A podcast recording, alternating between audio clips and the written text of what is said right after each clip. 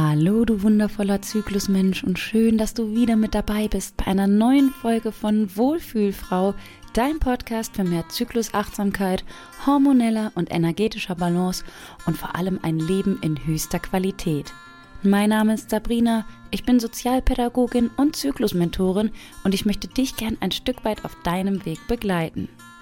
Der Beitrag auf Instagram zu den Tipps für entspannte Tage vor den Tagen war bei euch sehr beliebt und es kamen einige Fragen dazu in den DMs auf und deshalb dachte ich mir, ich greife den Inhalt dieses Beitrags doch gern in einer Podcast-Folge für euch auf und intensiviere diesen einfach ein wenig.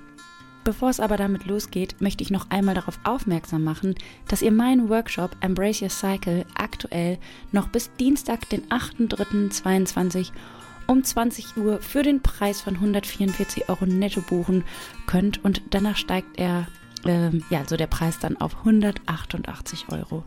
Kleine Info am Rande, eine Ratenzahlung ist natürlich auch möglich.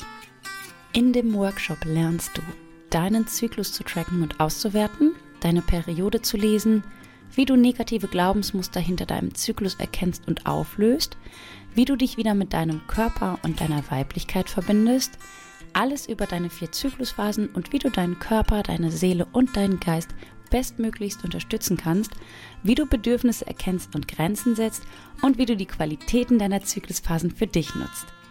Embrace Your Cycle ist der ideale Workshop für alle Frauen, die keine hormonellen Verhütungsmittel einnehmen oder vorhaben, diese abzusetzen und auf natürliche Weise zu einem harmonischen Zyklus gelangen möchten. Ich gebe euch in diesem Workshop das gesamte Basiswissen mit an die Hand, was ihr braucht, um ja, eure Beschwerden zu verstehen und aufzulösen. Also wenn du denkst, das ist genau das, was ich brauche, dann kannst du den Workshop über mein Instagram-Profil oder über den Link in den Show Notes buchen. Jetzt wünsche ich dir aber erstmal viel Freude mit der heutigen Folge. Die Tage vor den Tagen stellen für viele Frauen eine sensible Zeit dar, die nicht selten von unerträglicher Gereiztheit geplagt ist. Oft sagen wir Dinge wie, die Hormone spielen wieder verrückt und lass mich dir bitte eins sagen, deine Hormone spielen niemals verrückt. Sie wissen ganz genau, was sie tun. Sie sind angewiesen auf verschiedene Faktoren, um ihre Aufgaben bestmöglich zu erfüllen und keine negativen Auswirkungen für dich entstehen zu lassen. Und wenn sie das doch tun, dann hatten sie leider keine andere Wahl. Das heißt, wenn in unserem Fortpflanzungssystem nicht alles, nicht alle Voraussetzungen geschaffen sind, damit unsere Hormone ihre Aufgaben gut erfüllen können, sorgen sie dafür, dass wir aufmerksam werden. Wenn man sich das so überlegt, ist das Ganze einfach super genial eingerichtet von Mutter Natur. Also Hormone spielen nicht einfach aus heiterem Himmel verrückt. Sie steigen und fallen mit den Phasen unseres Zyklus, aber das machen sie nicht willkürlich. Wissen wir darüber Bescheid, pflegen eine gute Connection zu unserem Körper und tragen dafür Sorge, dass er das bekommt, was er benötigt, dann läuft alles quasi wie am Schnürchen. Das ist auch so eine wundervolle Nachricht, die ich Frauen immer wieder zukommen lasse, um deutlich zu machen, wie viel Einfluss wir doch selbst auf unsere Gesundheit und unser Wohlbefinden haben. Wenn ich im Folgenden von unserem Körper spreche, meine ich immer Körper, Geist und Seele als Einheit. Ich erlebe sehr oft, dass Frauen sagen, ich kann nichts dafür, dass es mir schlecht geht während den Tagen vor den Tagen. Ich leide unter dem prämenstruellen Syndrom.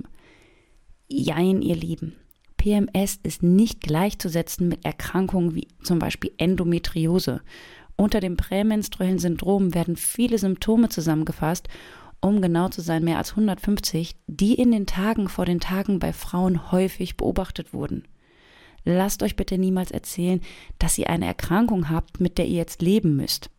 Diese Symptome im Rahmen des prämenstruellen Syndroms entstehen sehr oft aus mangelnder Fürsorge und einem hormonellen Ungleichgewicht. Wir müssen verstehen, dass die prämenstruelle Phase an sich eine sensible ist, in der unser Körper viel Fürsorge benötigt. Durch die Verwehrung wichtiger Ressourcen wie zum Beispiel Nährstoffe, ausreichend Kalorien, Entspannung und so weiter und dem Zuführen ähm, von Dingen, die wir nicht benötigen, wie enormer Stress, Alkohol und so weiter, kann diese Phase sehr schnell sehr ungemütlich für uns werden. Auch hier wieder, ihr seid nicht hilflos. Ihr seid nicht dazu verdammt, ein Leben mit regelmäßigen Schmerzen oder starken Beschwerden zu leben. Jede Frau, organische Erkrankungen bitte jetzt mal ausgenommen, hat die Möglichkeit, einen entspannten Zyklus ohne Beschwerden zu haben. Es stellt sogar unseren Normalzustand dar. Wenn wir Schmerzen und Beschwerden in unserem Zyklus haben, dann ist das eine Abweichung vom Standard, eine, ein Mangel bzw. Notzustand unseres Körpers. So, und wir starten jetzt mal mit meinen fünf wichtigsten Tipps für entspannte Tage vor den Tagen. Tipp Nummer eins: Erfülle deine Bedürfnisse. Bedürfnisse sind dafür da, erfüllt zu werden. Aufgrund unserer schwankenden Hormone verändert sich im inneren Herbst auch unser emotionales Erleben. Und daraus ergeben sich eben auch immer wieder andere Bedürfnisse. Das ist nichts Schlimmes oder Falsches, es ist, es ist erstmal ganz normal. Es darf als, als natürlicher Vorgang innerhalb unseres Menstruationszyklus verstanden werden. Erst wenn wir unsere Bedürfnisse nicht ernst nehmen, hat das unangenehme Folgen für uns. Der Körper ist zwingend darauf angewiesen, dass er unterstützt wird in der Erfüllung seiner Bedürfnisse. Nur deshalb zeigt er diese ja auch an. Wenn wir versuchen, unsere, äh, unser Bedürfnis nach Nahrung zum Beispiel zu unterdrücken, wird das sehr schnell unangenehme Folgen für uns haben. Ähnlich ist es, wenn wir mit dem Bedürfnis nach äh, Ruhe so verfahren. Es hat einen Sinn, warum der Körper die Entspannung und den Rückzug im inneren Herbst und Winter anzeigt. Er benötigt sie dringend, dafür, da er ähm, für die körperlichen Prozesse mehr Energie verbraucht und diese dann gerne an anderer Stelle spart, um seine Aufgaben bestmöglich erfüllen zu können. Wenn wir uns jetzt immer dazu antreiben, auch dann hohe Leistung zu erbringen, obwohl wir uns energielos oder erschöpft fühlen, dann bringen wir einen enormen Widerstand in die natürliche ja in die natürlichen Funktionen unseres Körpers. Die meisten Frauen haben grundlegend das Problem, dass sie denken, sie könnten es sich nicht erlauben, in die Innenkehr und äh, Ruhe zu gehen, weil sie im Außen so viel zu tun haben und all der Leistungs- oder all den Leistungserwartungen an ihre ähm, verschiedenen Rollen erfüllen möchten oder sie haben eine ähm, so schlechte Verbindung zum eigenen Körper, dass ihnen ihre Bedürfnisse nicht bewusst sind. Wenn du also auch Probleme damit hast, deine Bedürfnisse zu erfüllen, dann darfst du dich jetzt erst, ähm, darfst du dich jetzt mal fragen, was auf dich zutrifft. Oder vielleicht ist es auch ein Mix aus beidem. Um deine Bedürfnisse zu, Bedürfnisse zu erfüllen, stelle dir in deinem inneren Herbst die folgenden Fragen. Was tut mir gut? Was nährt meine Seele? Wonach verlangt mein Körper? Tipp Nummer zwei. Fühle deine Emotionen. Forschungen der Universität Berkeley haben ergeben, dass wir Menschen stolze 27 Emotionen haben. Kein, kein Wunder also, dass wir uns auch manchmal äh, damit ganz schön überfordert fühlen. Emotion kommt aus dem Englischen und bedeutet Energy in Motion, was so viel heißt, dass die Energien fließen. Es ist wichtig, unsere Emotionen richtig zu fühlen und sie nicht wegzudrängen, zu unterdrücken oder uns darin zu verlieren. Grundsätzlich ist der innere Herbst die Zeit, in der wir viele reflektieren und uns unserer Umwelt, ja, oder unserer Umwelt gegenüber auch mal kritisch stehen. Das kann natürlich eine Reihe verschiedenster Emotionen auslösen. Auch das ist erst einmal normal und nichts Krankhaftes. Was entscheidend ist, ist der Umgang mit unseren Emotionen, der letztendlich dazu führt, wie es uns geht, nicht die Emotion selbst, denn sie ist einzig und allein da, um zu fließen. Lassen wir sie also ernsthaft zu und fühlen sie, ohne in den Widerstand zu gehen, dauert es circa 90 Sekunden und sie fließt wieder heraus. Wir haben mit den Jahren immer mehr verlernt, uns mit unserer Intuition zu verbinden und ihr zu vertrauen. Das ist ja auch mit ein Hauptgrund für unser Zyklusdilemma. Wir zerdenken Emotionen, unterdrücken sie, weil sie unangenehm sind und verlieren uns daran, weil wir daran festhalten. Das alles stellt keinen gesunden Umgang mit Emotionen dar und führt letztendlich wieder dazu, dass wir einen Widerstand auslösen und wir uns schlecht fühlen. Unterdrückte Emotionen führen dann in der Regel immer zu einem äh, zu einer enormen Gereiztheit und Instabilität in der Stimmung, was dann zu den bekannten Stimmungsschwankungen führt. Mach dir deinen eigenen Umgang mit deinen Emotionen einmal bewusst. Ich rate immer im Rahmen des Zyklus-Trackings auch täglich das emotionale Erleben niederzuschreiben. Tipp Nummer drei: ernähre dich angemessen. Die richtige Ernährung ist natürlich ein sehr wichtiger Baustein auf dem Weg zu einem harmonischen Zyklus. Ich möchte hier aber nochmal erwähnen, dass es wichtig ist, für jeden Einzelnen von uns selbst herauszufinden, was einem gut tut und was nicht. Wie alle Dinge, die einen harmonischen Zyklus beeinflussen können, sind auch Ernährungstipps nur Tendenzen.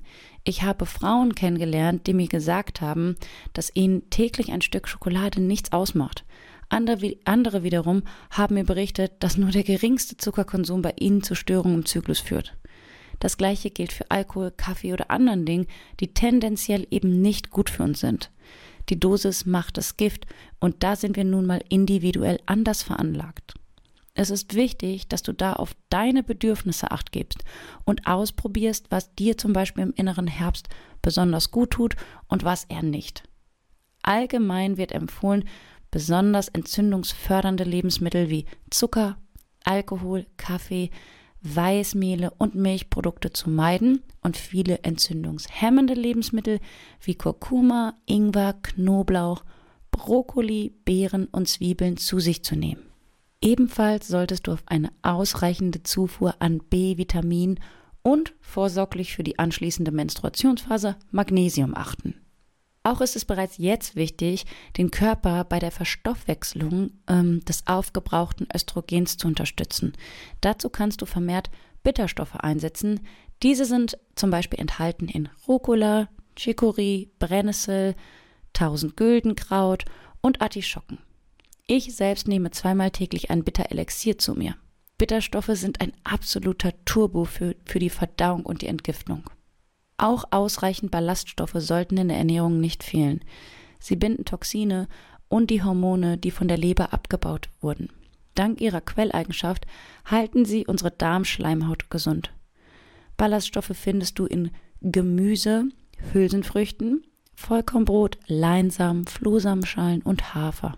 Komplexe Kohlenhydrate aus stärkereichem Gemüse und Vollkorn wirken dem Down des Östrogenabfalls entgegen. Sie stabilisieren die Serotonin- und Dopaminproduktion und beugen äh, Heißhungerattacken vor, da sie unseren Blutzuckerspiegel konstant halten. Ein ganz wichtiger Punkt ist auch ähm, noch die Kalorienzufuhr, gerade wenn es um Heißhungerattacken geht. Denn es ist nicht nur entscheidend, mit welchen Mikronährstoffen wir uns versorgen, sondern auch mit welchen Makronährstoffen und äh, den Kalorien dahinter. In der Lutealphase steigt unser Grundumsatz nämlich um 300 Kalorien. Demnach haben wir mehr Hunger. Logisch. Was machen viele Frauen? Klar, wir wollen ja nicht zunehmen. Also unterdrücken, unterdrücken, unterdrücken. Und dann Achtung, der Körper braucht diese zusätzlichen Kalorien dringend. Kommen wir wieder mal in einen Notzustand. Wir bekommen Heißhunger und stopfen irgendwelche ungesunden Dinge in uns rein. Das wiederum hat Auswirkungen auf unsere Stimmung, weil wir uns natürlich darüber ärgern. Tipp Nummer 4. Setze Grenzen. Wenn wir also schaffen, unsere Bedürfnisse endlich wahrzunehmen, scheitert die Umsetzung eben oft daran, dass wir unsere eigenen Grenzen nicht setzen. Das Thema Grenzen setzen ist kein einfaches und wahrscheinlich keines, was ich hier ähm, jetzt bei dir mit dieser Folge lösen werde, denn es hängen viele Glaubenssätze und Prägungen dahinter. Gerade wir Frauen tun es oft schwer damit, weil wir doch so viele Rollen zu erfüllen haben. In meinem 1 zu 1 Mentoring erarbeiten wir genau solche Dinge, da ich der Meinung bin, dass Zyklusgesundheit nicht nur rein auf körperlicher Ebene stattfindet. Wie bereits zu Beginn gesagt bin ich der Überzeugung, dass Körper, Geist und Seele hier eine Einheit bilden und deshalb nicht getrennt voneinander betrachtet werden können. Mein Ansatz zu einem harmonischen Zyklus ist deshalb immer ganzheitlich. Nein zu sagen ist unheimlich wichtig für deine Selbstfürsorge. Bevor du also Ja sagst zu Dingen, die du eigentlich gar nicht möchtest, nimm drei tiefe Atemzüge und überlege dir, ob du das wirklich willst und inwieweit es dich gerade belastet. Tipp Nummer 5. Fahre dein Aktivitätspensum herunter. Auch eins meiner Lieblingsthemen. Irgendwie scheint es uns aufgrund von Erwartungen anderer oder auch unseren eigenen Erwartungen oder äh, von dem, was wir denken, was andere erwarten, uns unheimlich schwer zu fallen, einfach mal weniger zu machen. Durch unser äh, verändertes Energieniveau in den einzelnen Zyklusphasen können wir nicht gleichbleibend starke Leistung erbringen. Oder sagen wir es so, wir können nicht die Leistung erbringen, die gesellschaftlich als angemessen und stark gilt. Denn die Leistung, die wir erbringen im inneren Herbst und Winter, ist ganz wichtig und darf geschätzt werden. Sie ist nicht weniger wertvoll. Es macht einfach sehr viel Sinn, dein Aktivitätspensum deinem Befinden anzupassen. So kannst du deinen Körper in dieser sensiblen Phase bestens begleiten und unterstützen. Und wie sage ich immer so schön, wenn du dich ausruhst, bist du nicht faul, sondern du investierst aktiv in deine Gesundheit. So, das war's auch schon für diese heutige Folge. Ich hoffe, ähm, es hat dir gefallen und du konntest wertvolle Tipps für dich mitnehmen. Wenn du dir darüber hinaus Unterstützung wünschst oder, und, oder vor allem auch das Thema Mindset noch vertiefen möchtest, hast du die Möglichkeit, das mit mir im 1 zu 1 Mentoring umzusetzen. Das ist die intensivste Zusammenarbeit, die ich zu bieten habe. Ich begleite dich einige Wochen auf deinem Weg und kann dich ganz individuell zu deinen Zyklusthemen coachen. Ansonsten kannst du, wie bereits erwähnt, gerne am 20.03. am Workshop teilnehmen. Auch da geht es natürlich noch in die Tiefe zum Thema Zyklusgesundheit. Ich würde mich natürlich wie immer auch sehr über ein Feedback zur heutigen Folge freuen. Schreib mir doch gern dazu auf Instagram. Dort findest du mich unter Wohlfühlfrau. Ich wünsche dir eine schöne und entspannte Wohlfühlzeit. Bis zum nächsten Mal. Ciao, ciao. Deine Sabrina.